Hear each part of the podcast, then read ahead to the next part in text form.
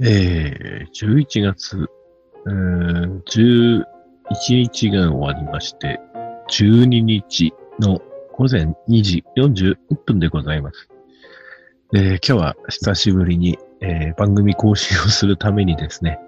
えー一人語りで回を潰していこうと思います。今日はね、えーいろいろと朝からブルーな気持ちになったり、えー移動中の車の選曲を間違えて井上陽水なんか聞いてしまったので、人生が二度あればなんていう、ね、本当に私にとっては一番聴いてはいけない、えー曲を聴いてしまったような気分で一日が始まったわけですけども。まあね、えー過去のことが走馬灯のように朝、いろんなことを考えて、えーそんな一日でございました。えーと、今日は何について話そうかなと思ったんですけど、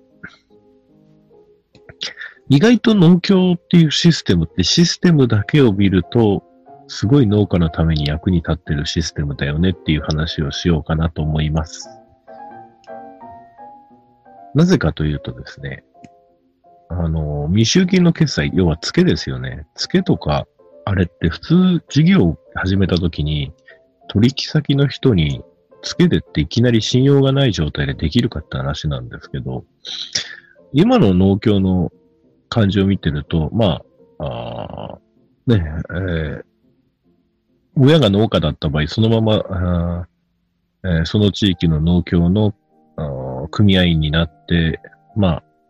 まあ、LC というか、信用口座というか、まあ、一種の LC みたいなもんですよね。その農協が支払いを確約して資材を変えるわけですから。もうほぼ、ほぼ、ほぼ数万円、まあ最初は数万円のね、組合のあの積立金、出資金払うんでしょうけど、組合、正組合員であれば大体、えーその、まあ農協のルールにもよりましょうけど、部会に所属してるだけで、その資材を変えるっていう。これってすごい、うん、他のジャンルの、あの、ビジネスにはない、うん、農、農、日本の農業独特のいいシステムだなと思った次第で。まあね、まあ北海道だと組合員勘定とか、こっちの方だと営農ローンっていう、まあ要は当座貸越口座ですよね。あの普通の、あの、ビジネスの世界でいうところの。マイナスになっても引き落としもできるし、現金を下ろすこともできる。まあ、当座貸越しについてはね、説明省きますけど、うん普通の銀行取引でも大も大体、そういう口座開くときって、ある程度定期を積んで、まあ保険とかね、よく積み立ててる方わかると思うんですけど、積み立ててる金額の8掛けまで貸してもらえるとかね。まあそんな感じなんですけど、私の経験で営農口座最初に開いたときは、いきなり100万円でしたけど、うん出資金も10万ぐらいしかな、その当時積んでなくて、農協に貯金なんか全くなくて、事業に必要だからっていうことで開いたんですけど、なかなか使い勝手のいい。まあ、あ最近その農協で紹介しないとか、サービスしない、あの、そういうのをやらせないっていうのは結局、農家が生活費と混同してしまうっていうことがあったので、あの、あまり、あの、なんていうんですかね、金融、えーその営農から金融に行ってない、その、えー金融プロパーの従業員の人は、あの、農家には進めないんですよね。営農から金融に移動してるような人は農家の実情分かってるから、あの、結構手続きとか、あの、前向きにやってくれるんですけど、金融部門でプロパーで入ってる人だったら絶対進めないんですよね。農家が生活費に使うの分かりきってるから。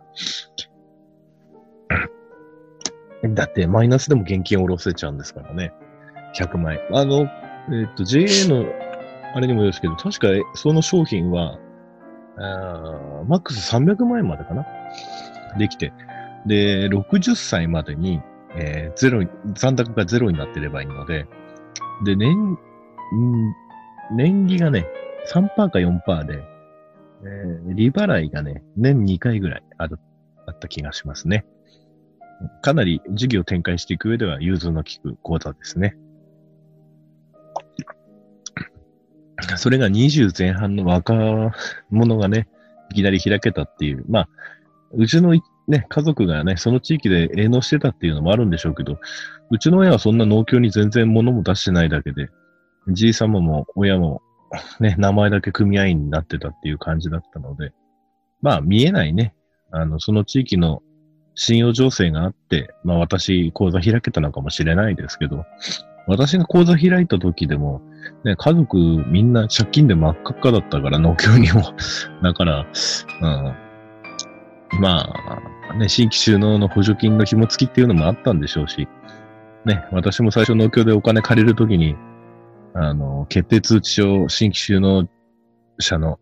あの、決定通知書持って、あと4年、4年か3年半出るから、これ担保に金貸してくれなんてやってたから、まあ、それを当てにして、まあ、事業拡大も見込んでたんでしょうし、まあ、それで開いてもらったっていうのもありましたね。でも、うん、農協のある程度言うことを聞いて、その新規収納して、まあ、資材費とかね、ちょっと割高なの買わされるかもしれないですけど、その、資材屋も農協投資で買えば、農協で取れるし、1ヶ月、3ヶ月、長ければ半年スパンまで、資材の支払いを待ってもらえるっていうのは、なかなか農業始める際にはいいのかな。他の小売とかそういうので、なかなかそういうシステムはいきなり銀行行ってね、当座預金口座開かしてくれって法人、ね、法人格であってもなかなか開けないですからね。私も今お手伝いしてる車屋さんで、あのー、あの、新規に都市銀行に、あの、普通口座開設するときだって1週間ぐらい審査とかでかかりますから、その上で当座を、当座預金口座っていうのはかなりハードルが高いので、いきなりね、個人事業主でいきなり当座、普通個人事業主で当座貸し越しできる口座なんて持てないですからね。だから、今今日考えてみたら、ああ、農協って結構マスコミで批判される JA っていう組織がちょっとそういうね、感じになってますけど、まあでも結局中の運用してる人のね、その、地域の不満っていうのが、あ5年前、6年前にピークに達して、まあ、えー、JA 批判っていうものに、あの、つながったんだとは思うんですけど、やっぱりその地域の農協のね、一部の職員の方に関して多分農家の不満っていうものが溜まってたんだと思うんですよね。うん。それはそうですよ。18で高校卒業して収納した人でも、22で大、21、22で大学卒業して収納した人でも、同じ年で農協に入ったやつが1年目で車のローン組んで、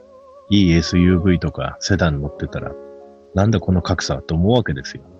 農協の金融行こうが、営農の出荷場行こうが、駐車場の車見ればわかるわけですよ。格差っていうものが 向こうはね、うん、労働組合もあり、まあそれはね、あの、労働者の人権としては当たり前なんでしょうけど、明らかに格差として出てくるわけですよ。まあ、全部が全部そういうわけじゃないですけどね。うん、儲かってる農家さんにしてみれば、ね、農協職員よりいい車乗ってるっていうのもあるでしょうけど。でもそういうのが多分積もり積もったんだと思うんですよ。理事とか組合長とかね、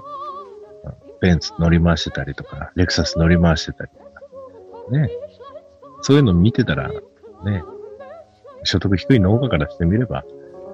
あ支配階級というか、その、まあ、妬みじゃないですけど、そういうふうに見えるわけですよ。多分、それいうのが一気に出たのが、まあ、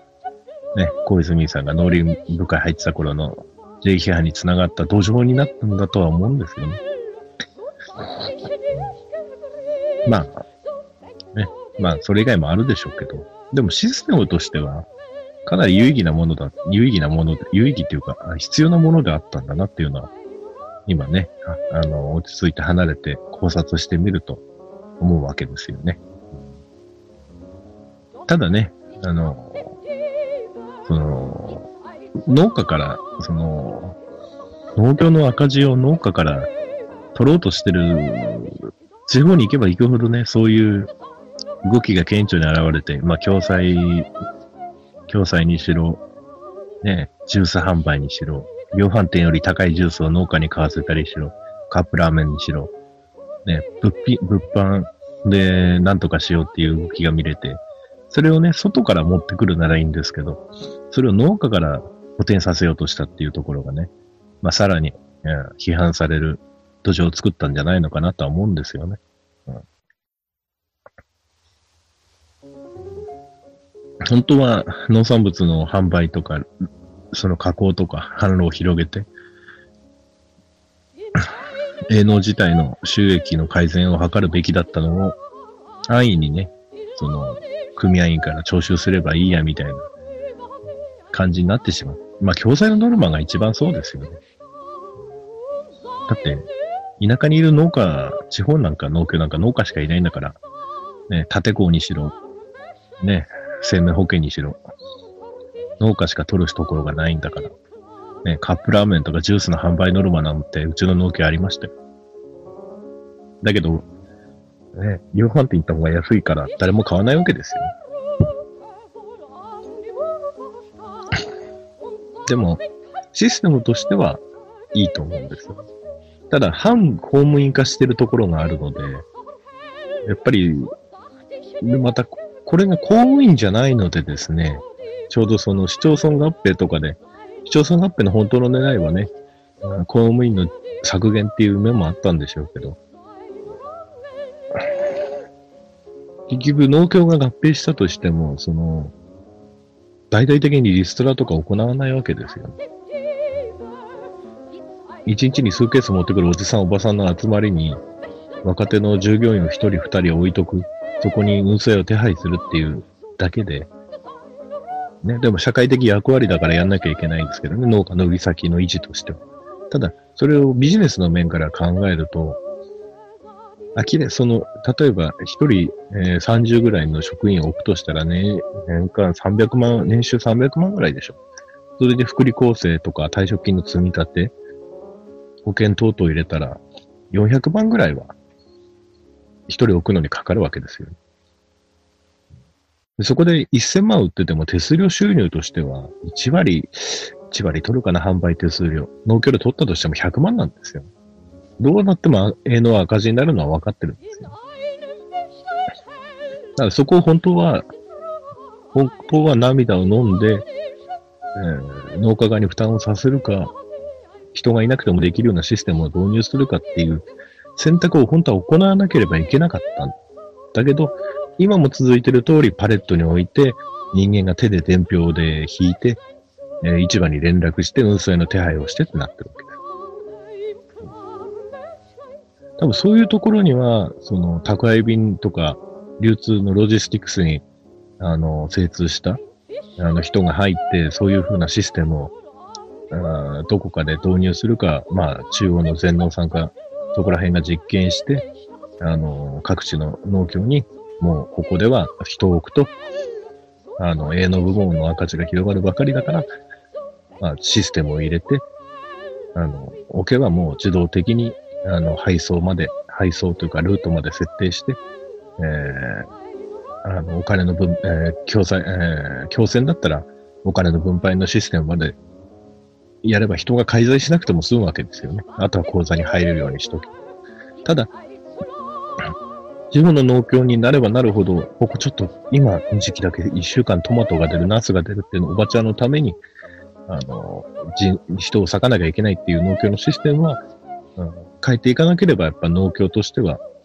どうしても人件費がかかってしまう。そうすれば、また金融の方が、金融で稼いでて、営農赤字なんだからって言って、どんどんどんどん営農の方は予算削られて、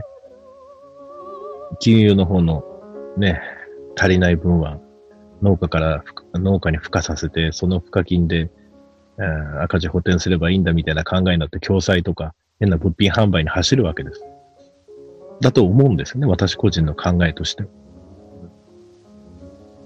明らかに営農部門と金融部門と明らかに金融部門の役職者の方、発言力が農協内で高いっていうのは肌で感じてて思います。それは、それは農協離れが起こりますよ。農協離れっていうか批判されやすい土壌を自分たちで作ってる。誰も使いたくないスーパーのものを押し売りされてるのような感じを農家が受けてしまうので、でもシステムとしてはこれいいと思うんですよ。農協のシステム。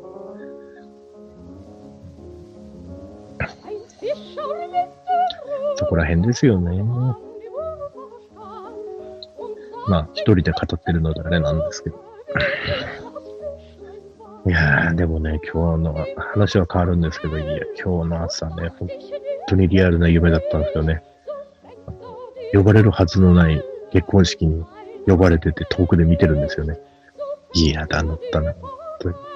元カノの夢なんてな、なんでこの時期見たのかなと思うぐらい、俺もすっかり忘れてたんですけど。でも、あの頃が一番楽しかったなっていうのが、多分願望としてあったのかもしれませんね。最近ね、どっかで遊んでるってわけもないので、ずっと仕事仕事だったので。まあ、本当にね、本当に、本当に学生時代は獣でしたね。うん、やることしか考えてなかったですからね。ほんとバイトして金稼いだら女に使うみたいな感じでしたから。本当に。うん。五反田のラブホテルで土下座して入ってもらったこともありましたね。本当にバカでしたね。あの、ウィルコも、別れた女のウィルコも、あの、利根川に投げ捨てたこともありましたね。利根川、ちなみに利根川にウィルコムを投げ捨てたのは人生で2回ありまして、高校の時の彼女と別れた時に1台と、大学の時に別れた彼女の時に1台で、計2台、あの、利根川の底には、えー、っと、高校の時は、ウィルコムの京セラのハニービーが、えー、沈んでますね。えー、大学の時は、なんだっけ、ハニービーじゃなくて、なんだっけな、京セラだったかなのウィルコムのやつが、えー、沈んでますね。はい。利根川の近辺の皆さん、すいません。私の思い出の携帯が2台沈んでおりますので、見つけた際は、そっとしておいてください。でも考えてみると、考えてみると、ね、最近農業やる時間を減らしたら、なんか、まあ、仕事からもあるんですけど、ね、シャツもあのー、吊るしじゃなくて、測ってもらって買うようになったし、やっぱりその、海外の人に言われたのが、やっぱりその、シルエットなんですってね、スーツとか。そのシルエットがその体にどんだけフィットしてるラインであるかっていうのが、その人を見るときの、初対面の時の評価になるのって言われて。でも確かにね、あの、フィットするシャツ着てるとね、確かに鏡とかでたまに自分の姿を見ると、違うんだと思うんですよね。あ海外の人はこれ言ってたんだなっていうのは最近気づかされました。ガス屋のおすすめは東京シャツですね。あれは、これはいいですよ。もらい物なんですけどね。5セットもらったんですけど、あの、かなりいいで、着心地もいいし、楽だし。ね、ノビやってたら、あの、ね、あの、こういう世界も知らなかったし、アウトレットとかおしゃれとか興味なかったんですけど、あの久しぶりに学生時代以来に、あの、み、ちょっとね、身だしなみに気をつけるようになったんで。腕時計も嫌いだったんですけどね。腕時計も最近するようになって、なんか、ちょっと自分の生活が変わってきて楽しいっちゃ楽しいんですけど、いろんな世界があるんだなっていうのが見えてきて。でもね、えー、だからどうなんでしょうね。俺はこれからどうなるんでしょうかね。うん。ある人は続けろと言うし、ある人は、やっと、やっとガス屋のステージが、やっとガス屋の輝けるステージが見つかったじゃないかって言ってリノを進める人もいるし、ねえ、畑どうすんだなんつって、あの、俺のことを本気でね、あの、農家に戻そうという人もいるし、農家辞めたら、まあ、まあいろんなことあったんですけどね。最近いろんなこと、方面からいろんなこと言われます。まあ、いろいろ人生を秋になると考えますね。寒くなるとやっぱり人間の思考って暗い方、暗い方になっていくんですかね。う、悲しいもんですね。いやーでも、本当に、なんか二重生活やってるようで、ねえ。でも、やっぱり、なんだろうな。うん、やっぱ、見方も変わってきてて、その農業やってた時って、こんなに大変なんだからこれでいいやって思ったことも、違うこの、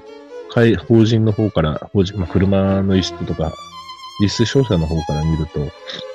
あなんて無駄なことやってたんだろう。やっぱり勤めになると自分の時間期を考えるようになるので、そうすると、この間も自分家のばあ様に久しぶりの休みで家で一日寝てたら、家の仕事しろって、ね、たまにはやれとか、あの、家族の手伝いしろとか。まあ自分の畑は畑であるんですけどね、もう、8月と9月のお彼岸、8月お盆と9月のお彼岸ぐらいしか出荷はやらなかったので、もうあとは畑の片付けぐらいで、自分の畑はないんですけど。ね。でも、一番、なんていうのかな。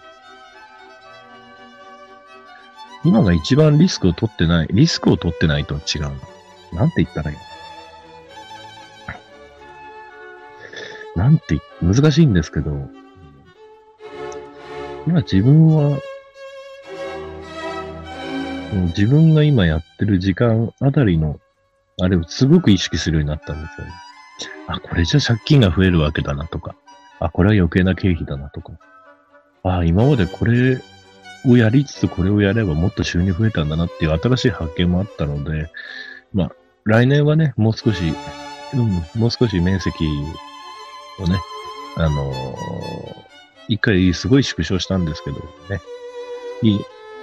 一回ね、もう一回広げてみて、まあ、ほんと広げに広げた時はね、2ヘクぐらい、ね、借りまくってて、切り花路地で2ヘクとか、もうバカでしたよね、本当に。全部に支柱立てて、全部にフラワーネット張って、ね本当にハウスに、パイプハウス2回転で、春と秋菊作ってなんてやってたんですけど、本当に、若さって怖いですね。本当若さって。菊の品種のパテント150万ぐらい、権利だけで買ったかな。それももうね もう品種の名前も覚えてないぐらいになっちゃって、もう品種も位置してないんで、まあ、渋谷に言えばまだ権利は残ってるんでしょうけど。ねいろんなこともやりましたけど、もう少しね、うまいやり方があったんじゃないかって、まあ、過去の自分の営農のこと考えながら、うん、やっぱり、えー、商売、商売のジャンルが違っても、お金を稼ぐっていう総量、お金を稼ぐその、時間あたりの、なんていう使い方っていうのは、どこに、一度どのジャンルでも、覚えてしまえば使えると思うので、そこら辺でね、うん、まあまだ自分でもね、農業やめようか決めかねてるんですけど、まあ一応ね、反応、反応反射じゃないですけど、今のところは2足、2足でもない。4足わらじぐらいになってるけど そんなもんでやってみようと思ってます。まあ今日は、あぐだぐだと農協のこととか、ウィルコムが2台利根川に沈んでるとか、そんなお話でした。えー、ただいま午前35分でございます。ちょうどいい頃合いなので、えー、see you next time. Goodbye.